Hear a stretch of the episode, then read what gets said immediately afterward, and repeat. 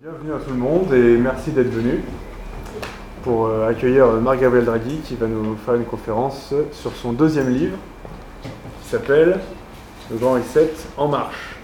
Le thème de la conférence, c'est évidemment le Grid Reset et plus spécifiquement qui sont les acteurs du Grid Reset. Et en gros, je vais vous présenter les différentes étapes du plan, on va le voir, ou de l'agenda. Et euh, je vais euh, évoquer certaines personnalités. Et à la fin, on fera peut-être, si on a le temps, un petit tour d'horizon pour euh, faire une petite étude sociologique des gens qui composent, qui composent, on va dire, les structures qui mettent en place ce programme politique. Voilà. Donc je vais commencer par une...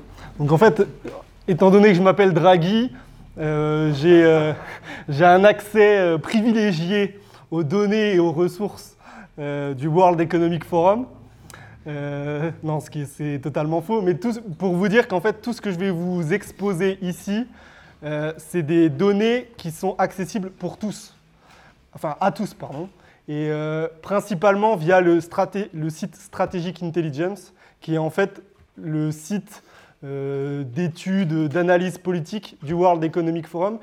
Euh, il suffit de créer un compte. Vous n'avez pas forcément besoin de débourser 25 000 ou 50 000 euros et de faire la cotisation pour le, pour le groupe. Et en fait, toutes les thématiques du livre de Schwab, vous savez, la grande réinitialisation, ont été élaborées sur ce site, sur le Strategic Intelligence.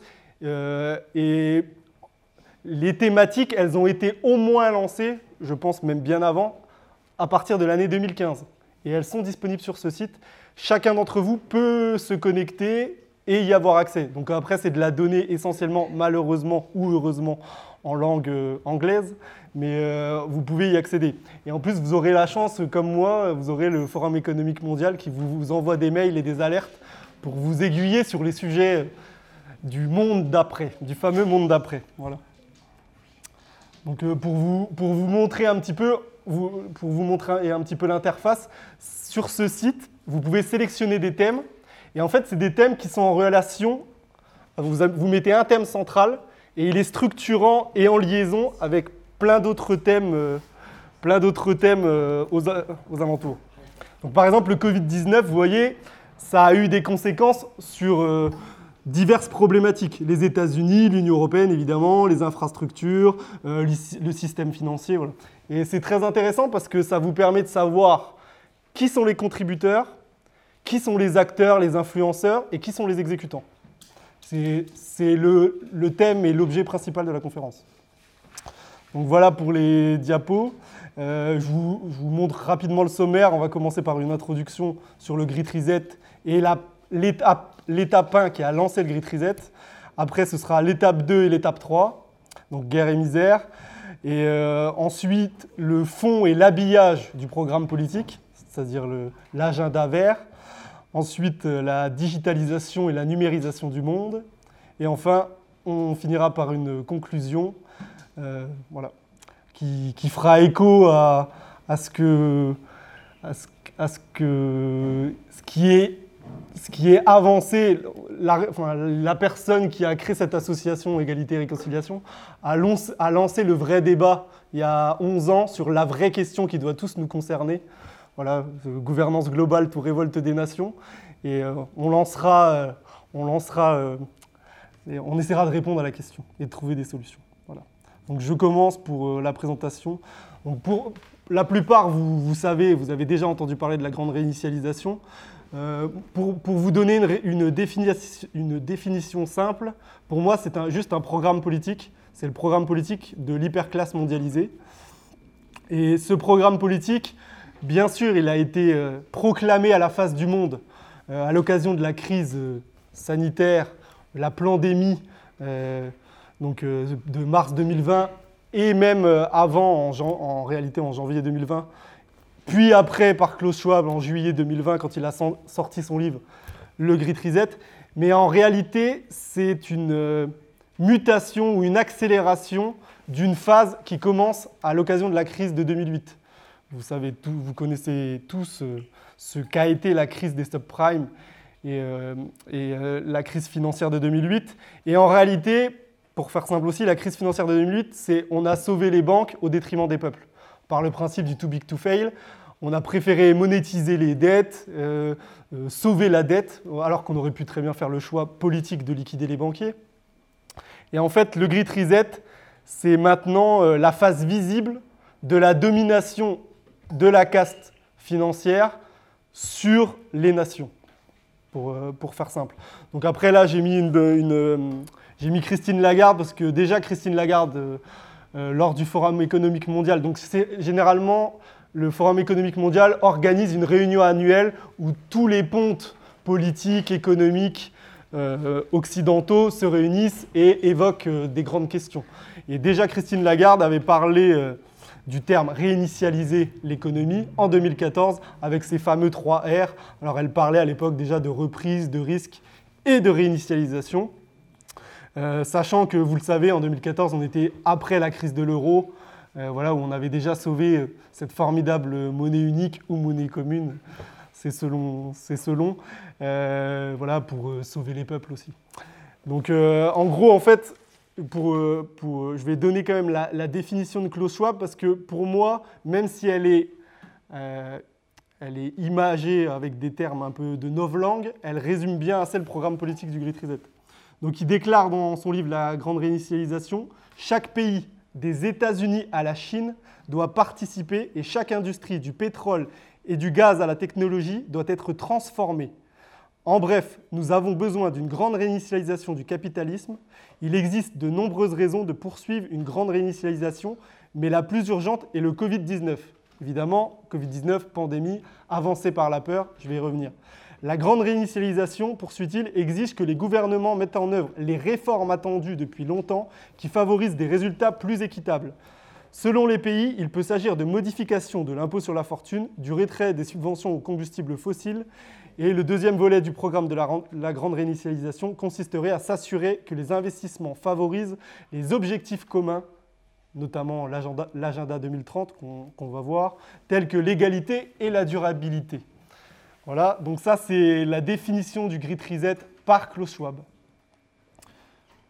Évidemment, le, le, Grid Reset, il a été programmé par la pandémie, donc je vais être obligé, je sais qu'on sort de deux années euh, où on a entendu parler du vaccin, du virus, mais je vais être obligé d'en parler sur le volet financier. Parce que la pandémie, en plus de restreindre nos libertés et de changer notre manière d'appréhender le monde, puisqu'on nous a expliquer qu'il y avait un virus qui allait tous nous décimer. après, deux ans, après de survie laborieuse, euh, je pense que on, voit la réalité de l'escroquerie. Euh, mais je vais être euh, malheureusement obligé d'en parler parce que c'est la pandémie qui a lancé, pour mettre les pieds dans le plat, le nouvel ordre mondial. Ici, à ER, ça fait des années que vous en parlez, mais le nouvel ordre mondial et le gouvernement mondial, à mon sens, il n'est pas en train de se mettre en place, il est mis en place. 2020, c'est l'année, alors c'est le sous-titre de mon livre, mais c'est l'année 1 du nouvel ordre mondial. Et je, vais l'expliquer pourquoi à l'occasion de la pandémie. Juste euh, pour faire un, petit lien avec l'actualité, euh, il y a eu, euh, il y a quelques semaines, un, sommet des gouvernements, le World Summit, World Government Summit, qui s'est déroulé à Dubaï. Où les chefs de gouvernement, on va dire encadrés par l'équipe du Forum économique mondial, ont parlé des grandes problématiques mondiales qui, sont la conséquence de la pandémie, avec maintenant l'étape 2 qui a été, qui a été dévoilée, c'est-à-dire la guerre. Et Klaus Schwab a clairement parlé et évoqué du nouvel ordre mondial, évoqué le nouvel ordre mondial. Euh, et il a expliqué, alors pour, pour, que les gens comprennent, pourquoi je dis qu'actuellement le gouvernement mondial il est mis en place. Il n'est pas officiel, c'est-à-dire euh, dans les médias, on a eu aujourd'hui, je sais que vous êtes tous des bons élèves, euh, vous avez suivi l'investiture du grand monarque Emmanuel Macron ce matin. voilà, on a voté, on a eu la chance de voter et on se félicite de sa réélection. mais en fait, Emmanuel Macron, c'est presque une interface, une illusion. Euh, non pas qu'il ne soit pas coupable sur certaines choses, mais les décisions, on va le voir, elles se prennent en haut lieu. Elles dépassent le cadre national, malheureusement. Et euh, pour que les gens comprennent, le Forum économique mondial, qui est à la base un club, un club où vous devez cotiser, que, vous soyez capitaine d'industrie, euh, les chefs d'État sont invités, mais c'est un club qui, rassemble des structures privées et des structures publiques. Et sa particularité, c'est qu'il est adossé aux Nations Unies. C'est-à-dire y, y, a un partenariat que vous pouvez retrouver sur le site du, Forum économique mondial. Il y a un partenariat, c'est-à-dire ER, si ER Isère euh, sollicite les Nations Unies pour euh, établir un partenariat, bon, il risque d'avoir peut-être des complications, mais en tout cas, eux, ils ont un partenariat et ils guident et ils élaborent les stratégies et les politiques des Nations Unies. Alors on va le voir, c'est à travers essentiellement l'agenda 2030. Euh, l'agenda 2030, les piliers de l'agenda 2030 sont en réalité les objectifs clairs et précis du Forum économique mondial. On, va voir ça plus en détail. Et le Forum économique mondial, pour mettre en application la grande réinitialisation, s'adosse ou se base sur certaines euh, structures et grandes entreprises. Ces grandes entreprises, pour la plupart, vous les connaissez. Euh, je vais en citer quelques-unes. McKinsey.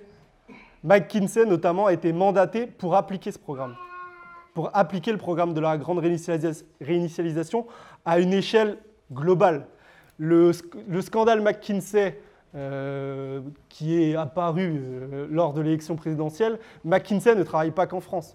Il n'y a, pas que les dirigeants français corrompus qui font des cadeaux à McKinsey. McKinsey, il a été mis dans les mains du gouvernement français pour appliquer le programme, notamment tout ce qui est stratégie vaccinale. je ne vais, vais, pas développer. Euh, en plus de McKinsey, vous avez évidemment une grande firme qui, est le cœur de cet exposé, euh, c'est BlackRock. BlackRock, notamment via son PDG Larry Fink, a été mandaté sur certains autres aspects pour mettre en place les objectifs de la grande réinitialisation. Et après, on peut citer plusieurs autres structures. Ça peut c'est des sociétés privées euh, à but lucratif ou ça peut être aussi des fondations. Donc euh, là, j'en ai mis quelques-unes. Euh, vous avez la Deutsche Bank, General Motors Company, Dupont, le laboratoire Merck. On va le voir en détail quand on va évoquer la crise sanitaire. Vous avez HSBC, la fondation Bill et Melinda Gates, la, la célèbre fondation Bill et Melinda Gates. Et en fait, toutes ces structures sont là pour être le relais de ce programme politique qui est le programme politique, comme je l'ai dit, de la caste mondialisée. Donc là, si vous le permettez, je vais juste faire un aparté, pour pas être trop long, sur la pandémie et la crise sanitaire, mais d'un point de vue financier. On a vu au quotidien ce qu'a permis la pandémie, mais qu'est-ce qui s'est joué derrière? Et pour vous prouver qu'on est, qu'on est face à un gouvernement mondial, posons-nous la question, qu'est-ce qui a fait qu'une pandémie euh, qui ressemble étrangement à la pandémie du H1N1 qu'on a tous connue ici en, 2009, pardon, euh, où, on nous expliquait, euh, avancé par la peur, c'est un édito du prophète Jacques Attali, qu'il était nécessaire de passer à une échelle au-dessus des nations pour coopérer, coopérer, au niveau mondial sur les vaccins, la santé, pour justement privilégier des politiques qui puissent euh, contrer ces pandémies. Qu'est-ce qui fait que nous, on a, que je dis nous, c'est le peuple français, on n'a pas, pas marché clairement en, 2009. Et qu'est-ce qui fait que là, en 2020, ça a fonctionné? Il y a, il y a Derrière, il y, a des, il, y a, il y, a des, rapports de force qui ont changé. Donc euh, c'est ce que je vous propose de voir à l'occasion du prétexte pandémique. Voilà. Donc là, je vous ai fait un schéma assez, assez sommaire, mais c'est concrètement le virus qu'on appelle coronavirus, Covid-19. Je pense que le virus, réellement, il s'appelle BlackRock. C'est BlackRock. Alors j'ai fait un article pour ceux que ça intéresse, qui est disponible notamment sur Géopolitique Profonde. Le virus, c'est BlackRock. C'est lui qui a coordonné toutes les grandes firmes. Alors là, justement, j'ai fait exprès les grandes firmes et les appareils gouvernementaux pour vous donner un exemple très simple sur le, pour, euh, comment BlackRock tient le gouvernement français. Vous savez que la France, actuellement, avec notre euh, glorieux ministre Bruno Le Maire, est endettée à 130% du, PIB. cette dette-là, sur les marchés financiers, elle est placée. Euh, petite parenthèse, on ne connaît pas nos créanciers. Hein. Depuis un, décret de 2014 et François Hollande, on nous a caché qui achète la dette de la France, qui détient de la dette française. Pour, voilà, c'est le grand adversaire de la finance François Hollande qui l'a mis en place. Et en gros, actuellement, il faut dire la vérité, la dette française est plutôt bien notée. Vous vous, souvenez, euh, euh, notamment sous Sarkozy, on nous expliquait, oh, on a triple A, B, C, euh, ah mais si on passe en Z, qu'est-ce qui va se passer Nos fonctionnaires, bref. là, actuellement, depuis l'élection d'Emmanuel Macron, le Mozart de la finance, notre dette est bien valorisée. Sauf que cette dette-là, c'est BlackRock en réalité qui la supporte pour faire simple, hein, parce qu'en fait BlackRock c'est un gestionnaire d'actifs, et je vais en parler, BlackRock c'est la tête de pont médiatique des gestionnaires d'actifs.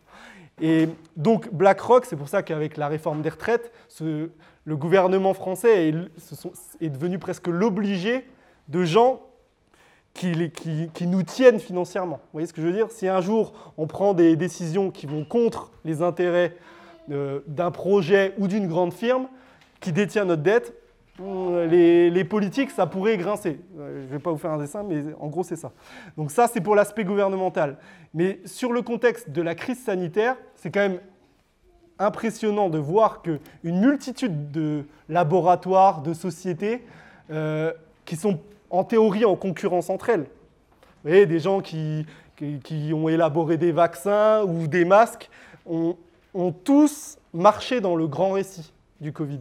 Il y a des gens qui, il y a des sociétés qui auraient pu dire attendez, non, nous on a, on, a fait des études, nous notre vaccin sortira dans 5 ans, il faut voilà, apparemment la technologie ARN était avancée, mais il y a aussi une explication financière. Donc l'explication financière, je ne sais pas si vous voyez là actuellement, vous ne voyez pas très bien, mais en fait ça c'est toutes les grandes firmes qui ont toutes les grandes firmes qui ont joué un rôle dans la crise sanitaire. Vous, allez, vous avez évidemment Pfizer, vous avez euh, GSK, le labo britannique, vous avez la société Roche, euh, Merck, Moderna, AstraZeneca. J'ai fait, il y a euh, une chose simple à, faire, j'ai été voir qui étaient les actionnaires principaux au moment des grandes dates clés de la pandémie. Les grandes dates clés de la pandémie, en gros, c'est proclamation du virus, le virus va tous nous décimer, il faut des masques. Il faut des masques. Roselyne avait commandé beaucoup de masques, mais ils ont été détruits. Donc concrètement, euh, à qui faut acheter les masques euh, euh, Est-ce qu'il y aurait des traitements qui pourraient guérir le Covid? Il y a certains très rapidement qui se sont dit, mais oui, il y a des produits qui marchent contre le Covid, et puis des produits qui sont pas chers du tout, notamment l'ivermectine.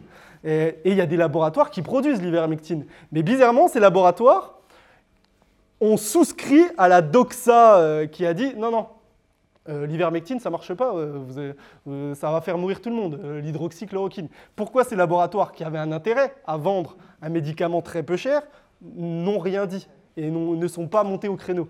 Bah, Tout simplement parce que si vous faites une photographie des actionnaires principaux, vous vous rendez compte que c'est souvent les mêmes noms qui reviennent, donc euh, là, on ne voit pas, mais j'en avais souligné, mais c'est euh, en gros les grands gestionnaires d'actifs. BlackRock, The Vanguard, Group, c'est-à-dire l'avant-garde, le, groupe de l'avant-garde, et, euh, State Street Corporation, et d'autres, que j'ai mis là. Et en fait, toutes ces grandes sociétés sont, sont tenues, donc les laboratoires, sont tenus par les grands gestionnaires d'actifs, les mêmes qui tiennent les gouvernements. Donc les stratégies vaccinales les masques, euh, tout a été, tout a été euh, comment dire, non contesté parce qu'en réalité, les acteurs qui financent, ce sont les mêmes. Et c'est BlackRock notamment. Donc je, vais, je vais essayer de ne pas être trop long sur la pandémie. Je suis déjà passé à la guerre. mais en fait, oui, euh, pour, pour, que vous compreniez, BlackRock actuellement et The Vanguard Group, sont, ils sont devenus hyper puissants. Euh, ils ont en gestion d'actifs, BlackRock à l'occasion de la pandémie, ils étaient à peu près, pour que vous voyez à qui profite le crime, euh, ils étaient à peu près à 6 000, 7 000 milliards de dollars de gestion d'actifs hors bilan, c'est-à-dire en fait ce qu'on peut voir, ce qui est déclaré, ce qu'on peut voir.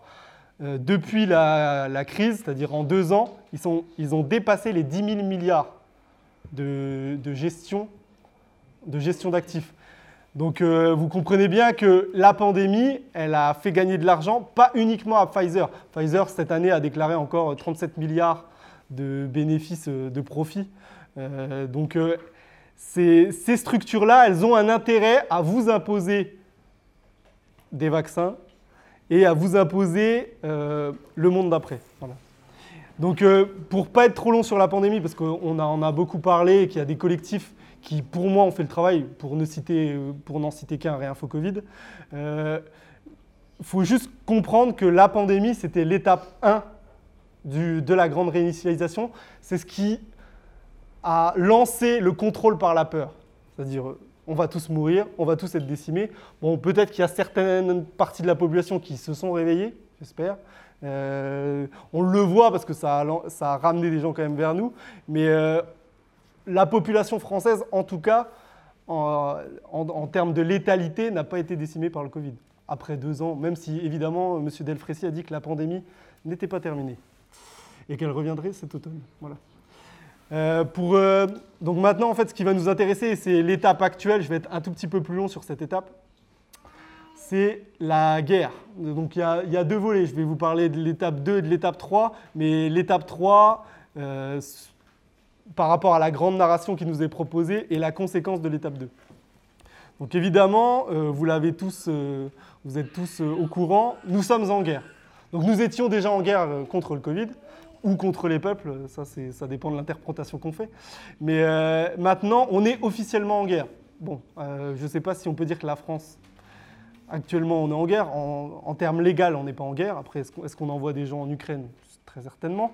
Mais euh, il y a la narration de la guerre, c'est-à-dire euh, Vladimir Poutine, chef d'État euh, de la Russie, de la Fédération de Russie, est devenu pour nos élites le grand ennemi, c'est-à-dire le responsable de tous nos maux et celui qui précipite le monde dans l'abîme.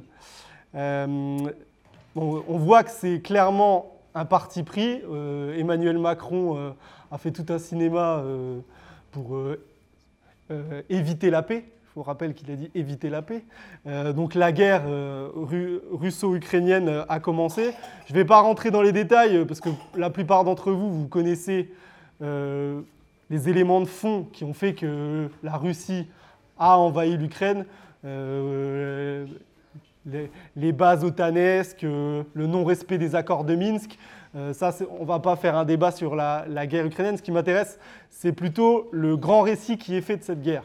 Donc actuellement, les gens, ça a fonctionné en période électorale, euh, en préélection présidentielle, on a quand même vécu euh, une situation économique assez, assez exceptionnelle, puisque le, le prix du litre d'essence ou de gasoil est quand même arrivé à 2 euros. Euh, là où les Gilets jaunes s'étaient rebellés pour 1,50 euro, personne n'a bougé parce qu'il y avait une réélection dans deux mois, donc on allait changer de patron. A priori, ça a fonctionné. Mais euh, euh, donc ça, ce sont les conséquences de la guerre. Évidemment, l'essence qui explose, le, le coût de l'énergie qui explose, c'est les conséquences de la guerre. Donc la guerre, ça a été dit par, euh, par un, économiste très connu que je ne citerai pas, euh, qui, qui, est plutôt de notre bord, même si pas sur tous les plans, qui a expliqué que les sanctions économiques prises contre la Russie, donc Bruno Le Maire a dit qu'on allait mettre l'économie russe, euh, on allait effondrer l'économie russe, donc on le voit après deux mois de sanctions économiques. Hein. donc en fait, on voit que ça nous impacte plus spécifiquement nous, Européens, et ça a été catégorisé ou qualifié par un économiste euh, de chez nous, je veux dire Charles Gave, comme un suicide, un, suicide euh, occidental. Alors moi, je vais mettre une nuance, c'est pas du tout un suicide occidental, c'est un assassinat. C'est nos élites ont provoqué ce qui se passe en Ukraine ou en Russie. Après, c'est une guerre, donc il y a des malheurs dans, dans, les deux camps, mais c'est une volonté et les décisions qui ont été prises pour mettre à genoux Vladimir Poutine sont en réalité euh, des mesures qui sont faites pour nous, nous assassiner. Pas pour, pas nous, c'est pas nos dirigeants incompétents qui font n'importe quoi, ce sont des mesures qui visent, euh, qui visent à, nous, à nous assassiner. Donc, euh, vous, le, voyez, euh, évidemment, dans le grand récit, on parle des perturbations sur les chaînes d'approvisionnement. On dit que la guerre provoque euh, des non-récoltes sur le blé, le maïs, où les belligérants principaux, la Russie et l'Ukraine, sont entre guillemets des gros exportateurs. Ça, c'est vrai, c'est-à-dire ça va, va y avoir des perturbations, mais la situation actuelle, c'est-à-dire l'inflation galopante, n'est en rien une conséquence de la guerre en Ukraine. On va les voir, les conséquences de la guerre en Ukraine, mais elles, arriveront dans 6-10 mois. Voilà. Euh, actuellement, ce que nous subissons en termes économiques, c'est la dépréciation de nos monnaies. La, guerre, la guerre qui a été mise en place, c'est le grand récit qui vise à nous faire accepter que nous perdons du pouvoir d'achat, qui vise à nous faire accepter que l'essence euh, sera à 2 euros, 2,50 euros le litre, qu'il va falloir changer nos habitudes, ou que si vous êtes chauffé au gaz ou au fioul, ben, va falloir mettre des pulls et va falloir euh, baisser son chauffage de 3 degrés. Ça, c'est un conditionnement, comme ça a été le cas à l'occasion de la crise covidienne. C'est fait pour nous habituer à un déclassement progressif de notre mode de vie et amener à du contrôle. Donc, euh, les niveaux chroniques d'inflation, c'est bien plus le résultat des politiques des banques centrales avec des politiques de surliquidité et en réalité de destruction de la monnaie. Et on va le voir parce que ça a un intérêt. Hein. Euh, évidemment, euh, Bruno Le Maire, quand ils ont mis les sanctions sur la Russie, il nous a expliqué que ça allait couler l'économie russe. Vous avez vu que le rouble s'est effondré. Maintenant, le rouble, il ne fait que remonter parce qu'en fait, Poutine a adossé le rouble pas sur l'or, parce qu'il n'a pas rétabli le, système du standard or. En, réalité, pour l'instant, il a, il a adossé sa monnaie sur les matières premières. Donc évidemment, nous, on n'a pas de pétrole, pas de gaz, et, on a quand même des céréales. Bon, J'y reviendrai après. Mais évidemment, lui, il a tout intérêt à adosser sa monnaie sur les matières premières, puisque la Russie est un pays riche en termes de matières premières.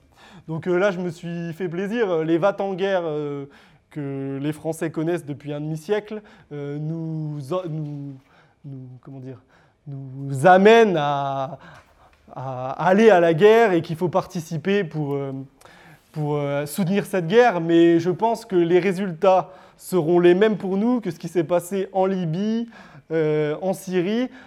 Alors la guerre civile, elle n'est elle est pas là pour l'instant, mais elle peut ne pas être loin. Voilà. Et j'ai tendance à croire qu'il faut aller contre ce que dit BHL de manière automatique. Bon, je fais, je fais un aparté euh, rapide euh, sur euh, Zelensky, le profil de Zelensky. Le Zelensky, pour, pour, pour fait notable, c'est il a dès son élection, il a été invité par Klaus Schwab au Forum économique mondial de Davos pour entre guillemets le chaperonner et lui donner les orientations de la future Ukraine. Vous savez que c'est un pays en crise qui est gravement en crise depuis 2014 et qui est en réalité en crise depuis euh, la destruction de l'Union soviétique, euh, enfin la perestroïka, c'est-à-dire la déstructuration de l'Union soviétique, et que l'Ukraine est un territoire d'enjeu entre, on va dire, l'Eurasie, la Chine et euh, la Russie, et le bloc atlantiste.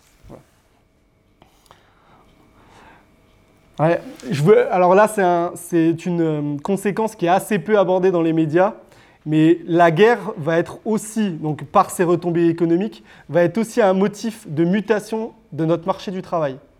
Euh, là, on ne le voit pas encore actuellement, bon, parce qu'en plus, on était en, période d'élection, mais vous comprenez bien que si euh, l'essence est à 2,50 euros ou 3 euros le litre, nos modes de vie vont changer. Et actuellement en France, euh, toute une partie de la classe moyenne utilise son véhicule personnel, c'est-à-dire sa voiture, pour aller travailler, pour faire 20 km, 30, 40 km quotidien. Donc si vous augmentez le prix de l'essence, ça va mettre en difficulté. Là, je parle au niveau des ménages, mais je ne parle même pas des entreprises qui ont besoin de carburant au niveau logistique, euh, des camions pour livrer ou pour, euh, pour procéder à, leur fabrication et les industries. Euh, ça va restructurer complètement le marché du travail. Et évidemment, des entreprises qui n'ont pas fait faillite à l'occasion de la crise du Covid vont faire faillite. le système des PGE, vous savez, des prêts garantis par l'État, qui a été mis en place euh, par rapport euh, à la pandémie, a été allongé pour justement pour que les termes le, fait que les échéances commencent à être euh, appelées, on va dire, euh, l'appel des mensualités, après l'élection présidentielle. Là, nos entreprises, qui, et c'est une réalité, n'ont pas fait, ou ont, fait peu faillite en 2020 et 2021 parce qu'elles étaient sous subvention de l'État, vont commencer à faire faillite cet automne et peut-être même cet été. Euh, donc, le narratif va prendre évidemment l'excuse de la guerre. Ça va bouleverser complètement le marché du travail. Et ça, ne va pas concerner, euh, comme le disent certaines personnes euh, méprisantes, ça ne va pas que, concerner des emplois de caissière ou des boueurs ou de n'importe quoi. Ça va concerner tous les emplois, que ce soit des avocats, de la comptabilité. tout le monde va être impacté puisque Actuellement, c'est caché, mais il y a tout un processus de numérisation qui se met en place sur des programmes, euh, des programmes qui visent à remplacer en fait des professions intermédiaires. Et ça va amener des gens sans ressources. Plein de gens n'auront plus de ressources puisqu'elles vont perdre leur travail. Elles vont perdre leur travail. Et ça ramène à ce que disait Christine Lagarde il y a 3-4 ans au Forum économique mondial de Davos. Dans quelques années, on préférera avoir, on sera, on sera davantage satisfait d'avoir un travail qu'une épargne. Voilà. Donc euh, ça nous, ça nous expose, ça nous explique qu'en gros, il y aura une liquidation de l'épargne qui arrivera, par l'inflation notamment, et qu'en plus, ce sera compliqué d'avoir du travail. Alors euh, pour euh, évidemment, là, on, ça a été l'actualité grâce au ramadan. les musulmans, comme ils font frire le mouton, j'ai entendu à la télé, ou, les, pâtisseries, les pâtisseries ramadanesques, y a eu on nous, prépare tout doucement à des pénuries alimentaires. Donc euh, c'est les pénuries d'huile de colza, euh, d'huile de tournesol actuelles, on nous explique que c'est la guerre en Ukraine, hein, qui a commencé il y a, deux ou trois mois, je vous rappelle, sachant que les récoltes ont été faites avant.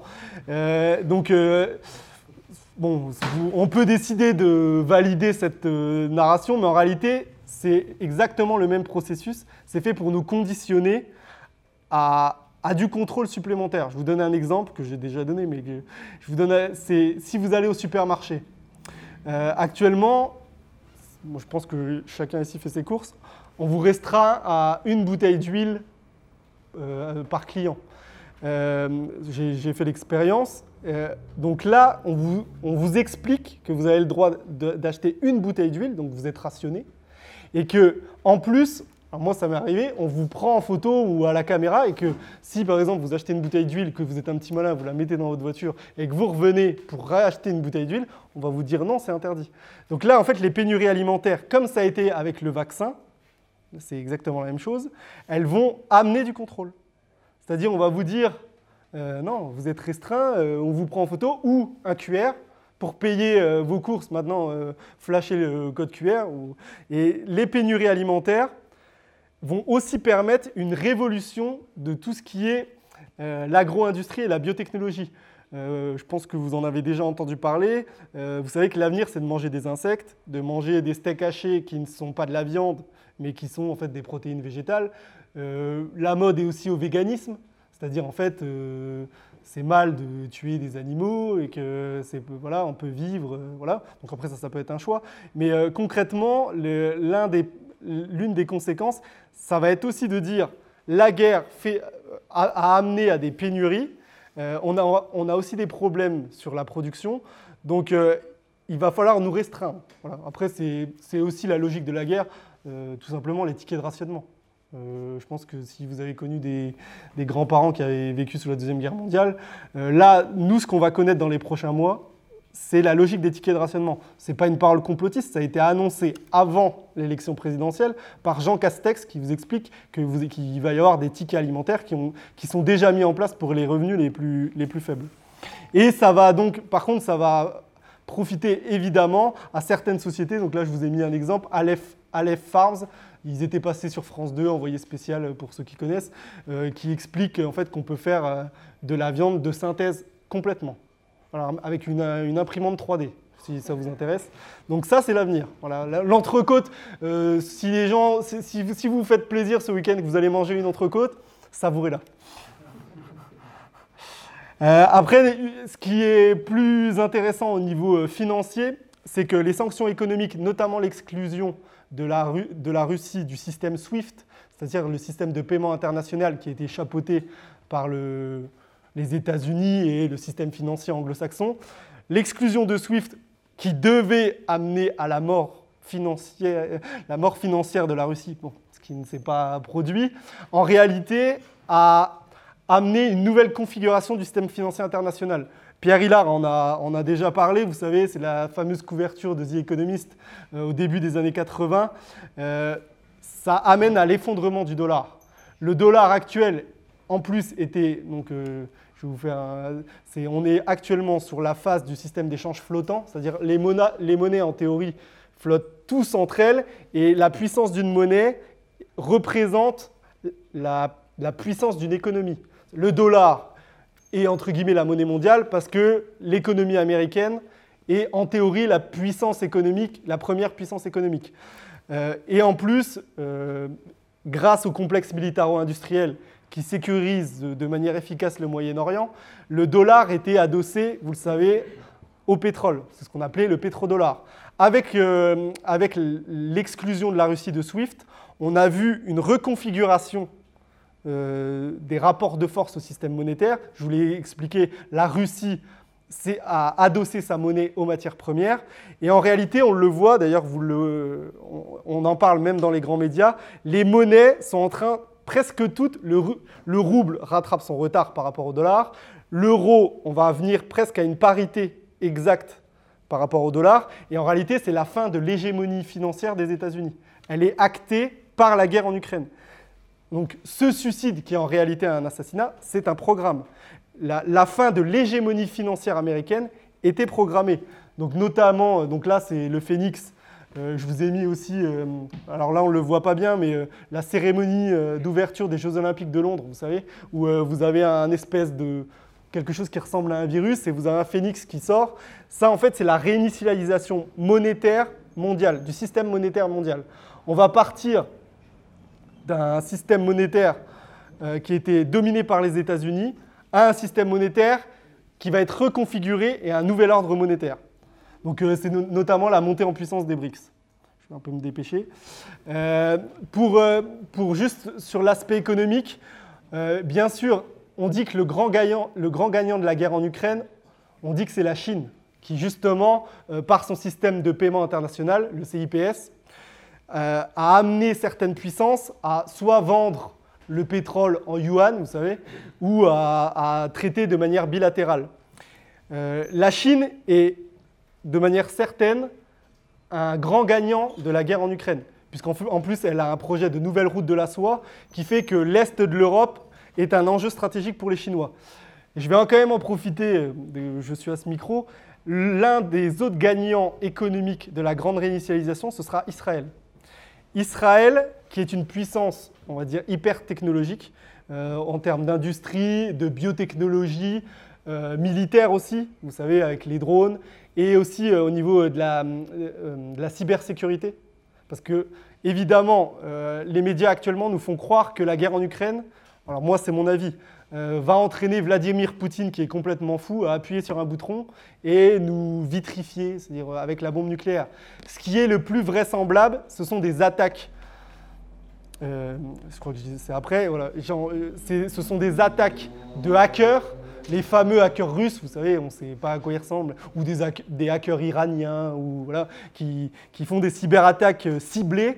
Et en réalité, ce qui va se passer, de manière certaine, c'est des cyberattaques sur des, sur des structures stratégiques, des infrastructures. Ça s'est passé notamment sur des pipelines aux États-Unis, un grand pipeline qui transportait du gaz. Euh, c'était en juin 2021. Et Biden a accusé directement la Russie. Alors, est-ce que c'est la Russie ou pas? Ça, c'est une autre question. Mais l'enjeu euh, des prochains mois va être la cybersécurité. Donc, euh, pour parler des gens qui vont être des acteurs précis de cette grande réinitialisation. Vous connaissez sûrement tous Cyberpolygon, qui a, qui a été, euh, une opération, euh, on va dire, euh, de simulation de cyberattaque. Et il y avait des firmes russes qui ont participé à Cyberpolygon. Et d'ailleurs, la pandémie, en 2019, il y avait eu cette même opération. Parce que ça, c'est une opération qui est encadrée par le Forum économique mondial de Davos. En 2019, donc c'est Philippe de Villiers qui l'a dévoilé au grand public. Mais il y avait eu aussi une opération en septembre de, simulation de pandémie. Voilà. Donc Cyberpolygone, euh, ça a lieu par contre, c'est vrai, tous les ans. Euh, mais là, ils ont intensifié leur programme euh, en juin ou juillet de l'année dernière. je, me permets de parler de, la cybersécurité aux États-Unis. Il y a une dame qui s'appelle Anne Neuberger, que je vous conseille de garder en mémoire, et qui met de plus en plus l'actualité cybernétique et la cybersécurité euh, dans le cœur des positions dans le cœur des prises de position géostratégiques de l'administration Biden. Donc euh, voilà, à voir, à voir dans les prochains mois, mais je pense qu'on pourrait avoir une déstabilisation à terme euh, de nos États sur une question, euh, une cyberattaque. Alors après, c'est pareil, ça peut être une vraie cyberattaque, comme ça peut être, euh, on va dire, un, false flag ou un coup d'État dans l'État, une attaque, de, une cyber, inside, quoi, inside attaque. alors là, pour revenir, pour revenir juste sur les pénuries, parce que c'est un peu le, sujet de la. les, pénuries et la guerre sont liés. Il y a aussi actuellement un démantèlement euh, organisé de l'approvisionnement mondial en engrais. Alors c'est pareil, comme pour le Covid, euh, derrière les grandes firmes de productrices d'engrais, on retrouve les mêmes ombres. Donc ces mêmes ombres, c'est BlackRock, Vanguard, State Street, et, ça, ça doit nous faire prendre conscience qu'il y a une concentration du capital mondial qui est énorme. Euh, Rockefeller, ce qu'on appelait la Standard Oil, ça se faisait au niveau des États-Unis, mais ce qui est euh, pratiqué actuellement devant nous, c'est dans des proportions jamais, euh, jamais pratiquées. Et j'ai oublié un point qui est fondamental. BlackRock, Vanguard, State Street, vous dites oui, mais ils sont concurrents. C'est des grands, des grands groupes concurrents, donc c'est à qui va avoir le plus bah, malheureusement, dans Vanguard, l'un des principaux investisseurs, c'est BlackRock. Et dans, BlackRock, l'un des principaux investisseurs, c'est euh, Vanguard. State Street, c'est pareil. Wellington Company, c'est pareil. En fait, c'est un enchevêtrement de sociétés. Et sachant que BlackRock, il n'y a pas qu'une entité. C'est comme McKinsey. si vous faites des recherches, vous verrez, j'ai essayé de trouver les actionnaires de McKinsey je n'ai pas réussi. Tellement c'est des coquilles vides. Ils créent des sociétés où c'est compliqué de voir qui se cache derrière. Et en plus, euh, euh, Valérie Bugot a fait, un travail très intéressant où c'est l'anonymisation des capitaux. Les gens qui sont derrière ces sociétés, ils n'ont pas la même mentalité que nous. Vous voyez, ils vont pas mettre Dupont charcuterie ou euh, enfin Dupont aussi parce qu'il y a une grande firme qui s'appelle Dupont, mais euh, ils vont pas mettre euh, Dubois charcuterie ou Roger Selmon jardinier. Vous dis n'importe quoi. Ils ont, ils, sont un peu plus fins. Ils essayent de brouiller les, brouiller les pistes. Voilà. Et donc sur l'approvisionnement d'engrais, ce qu'il faut comprendre, c'est que les engrais azotés, donc ce démantèlement vient du fait que vous savez que l'approvisionnement en gaz naturel et diminué du fait de la guerre. Et on fabrique les engrais azotés et à base d'ammoniac essentiellement à travers le gaz naturel. Les principaux producteurs sont la Russie, la Chine. Voilà. Donc effectivement, il va y avoir des problématiques de, comment dire, de production d'engrais. Et en plus, euh, alors je voulais mettre ça en, lumière, euh, il y a eu des problèmes sur certaines grandes entreprises. Donc, je vous ai cité les deux plus gros qui sont CF Industries, qui est une société euh, euh, américaine, et Yara, qui est une société anglaise ou néerlandaise, anglo-néerlandaise. en gros, Yara, c'est principalement pour l'Union européenne, et CF Industries, c'est pour le monde anglo-saxon, c'est les États-Unis et la Grande-Bretagne. Ces grands fabricants ont eu des problèmes euh, il leur est arrivé des problèmes euh, dans les derniers mois, notamment en 2021. Alors ça, par contre, c'est un problème on ne peut pas y faire grand-chose. Il y a eu l'ouragan Ida qui a dévasté la Louisiane et euh, la plus grande usine de fabrication d'engrais azotés a été impactée. Donc ils, en ont dû fermer, ils ont dû fermer cette usine-là. Mais bizarrement, ils ont fermé toutes leurs autres usines à côté. C'est-à-dire euh, là où il y avait une perte, où ils auraient peut-être pu essayer de produire eux, ils ont perdu, ils ont, fait un choix de fermer toutes leurs usines, et en plus, ils ont fermé également leurs usines en Grande-Bretagne. Voilà. Euh, Yara euh, International a réduit de 40% sa production d'engrais à base d'anomac dans l'UE. Voilà, c'est un fait, elle l'a réduit. Donc après, les problèmes de gaz, elles ont pris prétexte il y a six mois que le gaz était trop cher, par exemple. Donc pour éviter de, produire à des coûts trop élevés, on limite notre production. Et je voulais aussi, donc, je voulais surtout préciser que les politiques de ces grandes firmes sont aussi dictées par leurs actionnaires. Et c'est toujours les mêmes actionnaires. Donc c'est BlackRock et Vanguard. Après, sur le secteur agroalimentaire, je vais aller vite, mais c'est exactement la même, euh, euh, configuration. Vous avez euh, les grandes boîtes qui sont Unilever, Kellogg's, PepsiCo, Coca-Cola. Quand vous regardez qui sont les grands actionnaires derrière, c'est toujours les mêmes. Donc, quand dans les grandes surfaces, si, vous êtes en, si vous êtes en pénurie de Mars, c'est pas très grave, mais s'il y a des problèmes, par exemple d'eau minérale ou, vous savez qu'il y a peut-être des stratégies de production qui ont été décidées en amont et qui font qu'il y a eu des problèmes dans la livraison. Euh. Et je voulais, je voulais préciser le, rôle de la Chine dans cette affaire. Euh, certains euh, de chez nous voient les Chinois potentiellement comme un rempart au nouvel ordre mondial. Alors moi personnellement, je pense que la Chine est totalement intégrée dans l'agenda 2030 et dans la politique du Great Reset.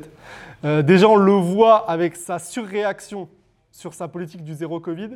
Et depuis 2020, la Chine ne fait qu'opérer des, ce qu'on appelle des lockdowns, des verrouillages. Euh, vous savez que la Chine, c'est l'atelier du monde. En gros, euh, tous les, tous les containers viennent chez elle, c'est l'atelier de production, les usines. Et la Chine a sciemment ben, saboter, on va dire, le système d'exportation sur tous les secteurs, habillement, alimentaire, et notamment les engrais. La Chine, au milieu de l'année 2021, a mis une interdiction d'exporter les engrais azotés euh, depuis 2021 et ça prend fin en juin 2022 et ça va certainement être reconduit. Alors ça, vous me direz, oui, mais les Chinois, ils sont intelligents. Eux, ils produisent tout ce qu'il faut chez eux, ils le gardent pour leur population. Euh, c'est un peu plus complexe que ça parce qu'on voit que les Chinois, le gouvernement chinois s'attaque à certaines cultures indépendantes. Vous savez, les jardins ouvriers, le gouvernement vient et détruit des cultures ou votre potager. Si vous, vous avez un potager dans votre jardin, c'est comme si la police venait détruire votre potager.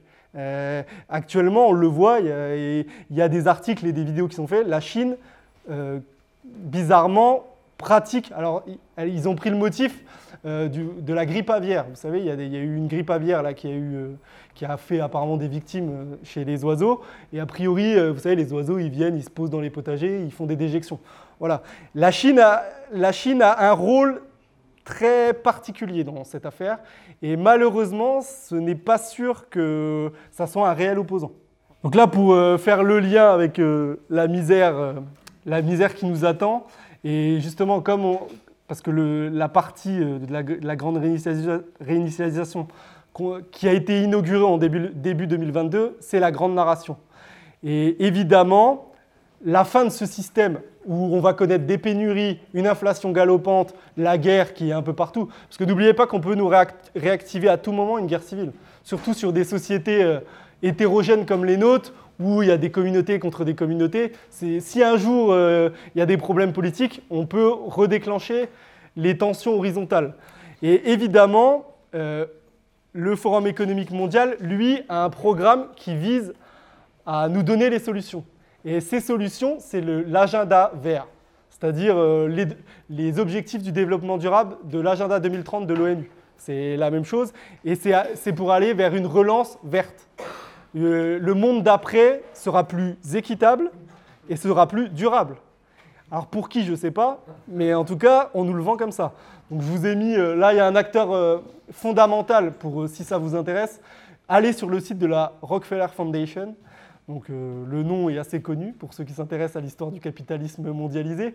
La Fondation Rockefeller, elle est derrière presque toutes les initiatives en termes de think tank, désolé, pour mon accent anglais, mais en termes de club de pensée, c'est elle qui oriente et qui, influence toutes les structures et les groupes politiques. Donc en plus là, je vous ai mis, euh, vous voyez, je vous ai mis, c'était The Economist, il y avait une couverture euh, d'un homme de Vitruve avec les lunettes euh, du métaverse, c'était en 2019, hein, avec un QR code, tout ça. Puis là, je vous ai mis la voiture électrique, vous voyez, avec le, smartphone. Et puis les magnifiques éoliennes et, l'arbre. Voilà. Donc en gros, derrière, derrière la pénurie croissante d'engrais, il y a tout le combat contre le méthane. Euh, c'est-à-dire, en fait, nous, on produit, vous tous, là, tous, vous êtes tous coupables de produire trop de CO2. Parce que vous mangez de la viande, euh, vous prenez votre voiture. Donc maintenant, c'est une guerre qui a été lancée. Donc M. Macron l'a dit en 2020, nous sommes en guerre. Et cette guerre-là, elle est lancée par nos élites politiques qui ont lancé euh, le programme Fit for 55, euh, promu par Ursula von der Leyen, la grande Ursula von der Leyen, qui en fait nous explique qu'à l'horizon 2030, là j'ai envie de vous dire, 2030 c'est demain. Hein. Donc tout ça c'est un plan, c'est un agenda, je ne vous dis pas que ça va arriver, je vous dis que c'est un programme. On doit réduire, nous tous, nos émissions carbone, CO2, de 55%. D'accord?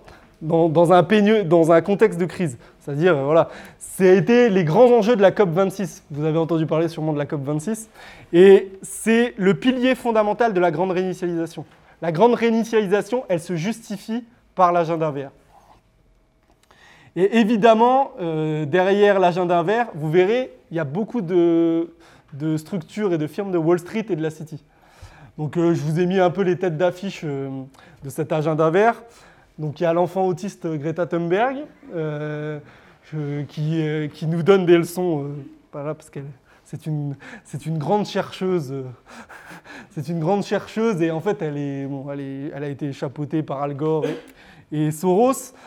mais en fait, en gros, l'agenda vert, c'est des multimillionnaires qui voyagent en jet privés et qui vous disent que prendre votre voiture pour aller travailler, c'est plus possible. Et euh, qu'on est tous coupables et qu'il faut vraiment qu'on fasse quelque chose, qu'on réglemente et qu'on rende le système plus juste. Sachant que le gaspillage des ressources, je ne suis pas, euh, euh, voilà, je suis pas Yannick Jadot ou Sandrine Rousseau, mais le gaspillage des ressources, il existe. À un niveau international, on peut parler d'un gaspillage des ressources. Par contre, les grandes firmes qui ont mis en place le système de l'agrobusiness c'est-à-dire l'appauvrissement des sols. Euh, il me semble que c'est euh, les, firmes Rockefeller et la fondation Rockefeller qui a fait des, comment dire, des études sur la révolution verte, vous savez, en Inde, tout ça, et qui a appauvri les sols, le glyphosate, Bayer, Monsanto, je ne vais pas vous citer toutes les firmes. Donc en gros, c'est ces grandes firmes transnationales et les multimillionnaires qui voyagent en jet qui vont nous dire comment on doit vivre après 2030. Voilà et évidemment la Banque mondiale. Il y a une figure que vous devez impérativement connaître, c'est la figure de Marc Carnet. Marc Carnet, c'est une synthèse. C'est un peu comme Gabriel Attal, vous voyez. Dans un autre genre. Gabriel Attal, euh, je ne vais pas détailler, mais Marc Carnet, c'est un banquier central qui a travaillé pour la Banque du Canada, la Banque d'Angleterre, et qui a été nommé euh, alors les titres, vous savez, ils sont toujours un peu enflants, mais responsable des Nations Unies pour le développement durable et l'agenda vert, et il a été aussi conseiller de Boris Johnson, parce que ces gens-là, euh, ils changent fréquemment, vous savez, ils ont un marché du travail flexible, ils changent de travail assez rapidement. Hein. Euh, mais c'est lui presque l'élément central au niveau politique de l'agenda vert. Je vous ai mis aussi euh, David Rubinstein de Carlyle, parce que c'est un grand pont de Wall Street qui nous explique en gros comment les peuples doivent vivre euh, avec les nouvelles normes environnementales qui vont être édictées. Alors, euh, pour prendre un cas euh, particulier, pour prendre un cas particulier, c'est celui de la, Green de la Green Finance Initiative. en fait, concrètement, Larry Fink, en 2020, il a expliqué que le capitalisme, ce qui est vrai, est dans une phase de mutation et de refonte, et qu'il faut réfléchir à un système euh, plus juste et durable. Donc il faut restructurer fondamentalement la finance. Ils ont mis en place, oui, une nouvelle politique d'investissement qui vise à plus de soutenabilité écologique. Donc en gros, pour vous synthétiser les choses, ils ont créé un conseil. Ce conseil a coopté tous les grands dirigeants de Wall Street, Larry Fink, euh, Rubinstein, euh, Carlyle Group, les Jamie Dimon, JP Morgan. Et en fait, leur but, c'est de, dire quelles vont être les normes comptables des grandes entreprises qui ont des actions et, aiguiller les politiques et les stratégies d'investissement. Et c'est eux qui diront si c'est vert ou si c'est pas vert. Voilà. Donc, Marc Carnel a dit aussi, si vous n'avez pas des politiques d'investissement qui ne sont pas verts, vous aurez des amendes et vous irez vers la liquidation. C'est-à-dire, euh, euh, on édicte des normes, ces normes sont faites par les firmes de la City of London et les firmes de Wall Street, et si elles ne respectent pas ces normes, vous serez hors jeu en fait, puisque vous ne respectez pas le système. Voilà. Donc euh, le, groupe du travail, pour vous donner le nom exact que je n'avais pas en tête, c'est le groupe de travail sur la divulgation financière relative au climat, donc GFDC, et le gouvernement britannique qui a participé. Et en fait, oui, c'est les grands groupes d'argentiers mondiaux vont en fait rediriger le capital, c'est-à-dire l'orienter sur des choses plus durables. Ce qui en réalité est faux parce que les firmes qui investissent le plus dans les énergies carbonées, c'est BlackRock, The Vanguard Group, JP Morgan, Goldman Sachs. Donc c'est juste en fait un habillage de la façade euh, pour opérer à plus de contrôle et s'immiscer encore un peu plus dans le politique. Je pense que je vais passer, sinon je vais être trop long. En gros, là, c'est pour vous expliquer que toutes, toutes ces politiques qui ont été élaborées en haut lieu, donc notamment par le Conseil des normes comptables en matière de soutenabilité, comme je vous l'ai dit, donc c'est JP Morgan, Barclays, elles ont été aussi reprises au niveau des banques centrales. Donc après, euh, je pense qu'ici, vous savez très bien que les banques centrales sont indépendantes de l'État et bah, que de l'État en fait. Et euh, donc en fait, les banques centrales, notamment la Réserve fédérale américaine, donc là je vous ai mis euh, Lael Brainard, qui a fait une conférence justement qui explique. Alors, quand vous êtes une banque centrale, en théorie, vous faites une conférence pour expliquer les politiques monétaires d'un État ou de la banque centrale reliée à cet État, notamment les États-Unis.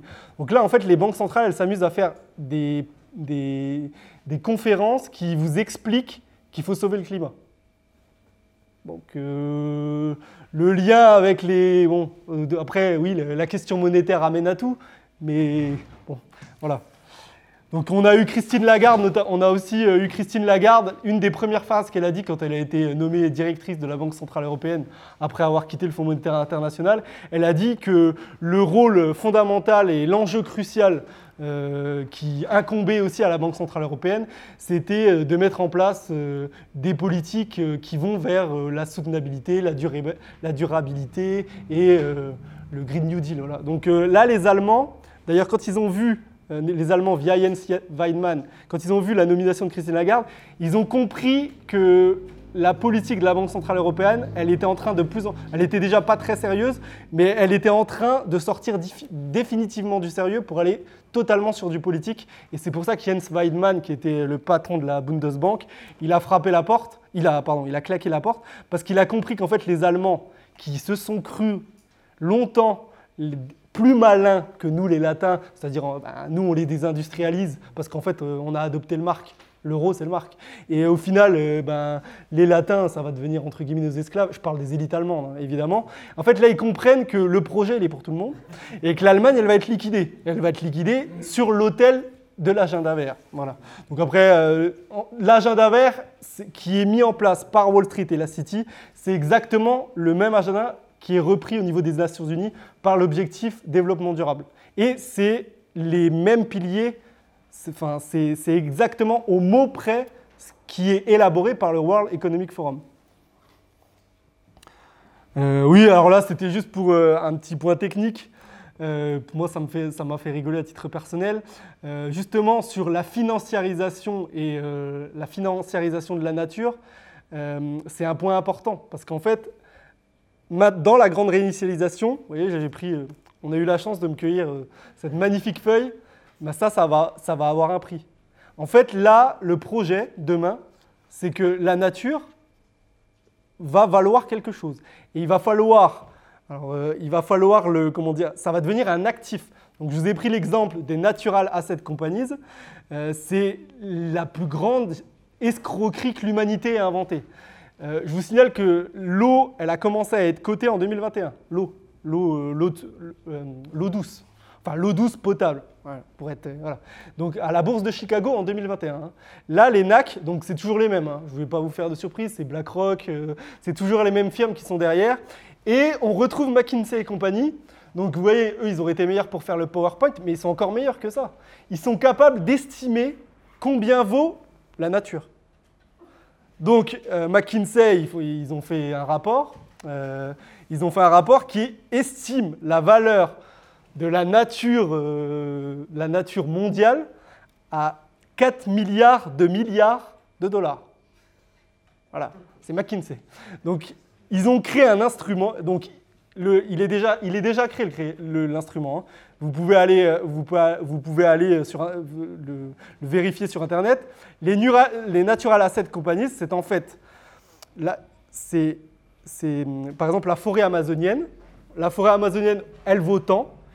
On la cote à la bourse de New York. Et vous pouvez investir dans la forêt amazonienne. Ça, derrière ça, alors bien sûr, ils vont dire, mais ça, c'est totalement démocratique. BlackRock, vous, monsieur, vous pouvez investir chez BlackRock. Vous pouvez investir chez euh, The Vanguard Group. Mais vous comprenez bien que votre action BlackRock ou The Vanguard Group, elle sera beaucoup moins conséquente que, la classe des 1% qui, en fait, est caché derrière euh, une multitude d'entités. Et puis vous, votre petite action, oui, vous aurez investi dans, la forêt amazonienne. Mais le jour où ils auront décidé de liquider la valeur de la forêt amazonienne, euh, votre action, elle, ne vaudra plus rien. Puis en plus, ce n'est pas fait pour nous. Donc là, en fait, concrètement, la grande réinitialisation, on va le voir après, c'est la numérisation et la... moi, je préfère le terme numérisation totale du monde. Et en fait, vous, je pense que vous avez déjà entendu parler de ce phénomène-là. Si des gens ont des puits, par exemple, il y a des gens chez eux, au fond de leur jardin, ils ont un puits. Il n'y a pas longtemps, il y avait un. Alors Emmanuel Vargon a dit que bientôt ce serait plus possible d'avoir de jardin, hein, parce que ça coûtait trop cher et au niveau environnemental, c'était trop compliqué. Parce qu'il va y avoir la fin de la petite propriété privée. Mais il n'y a pas longtemps, on a dit, on a expliqué que tous les gens qui avaient un puits, il fallait le déclarer et que l'administration les mette un compteur. C'est-à-dire, qu'on puisse facturer l'eau que vous prenez, l'eau du sous-sol. Et en fait, c'est exactement cet état d'esprit qui fait que les NAC euh, ont été mis en place. Alors évidemment, euh, euh, les NAC, ils vous disent pas, ils vous expliquent, vous pas que c'est pour vous contrôler et, en fait, et puis pour gagner de l'argent. En fait, ils vont faire des profits colossaux là-dessus. Ils vous expliquent que maintenant il faut rationner parce qu'il y a une super surpopulation mondiale et puis qu'on n'est pas responsable. Donc qu'on est des irresponsables et que maintenant il faut tout euh, chiffrer pour qu'on répartisse au mieux les ressources. Je ne vais pas trop, rentrer dans les détails, j'avais préparé un, petit euh, pour bien expliquer, parce qu'en fait, pour vous expliquer, c'est la fondation Rockefeller qui a élaboré un rapport qui, s'appelle le vrai coût, le vrai coût des, comment dire, des actifs naturels.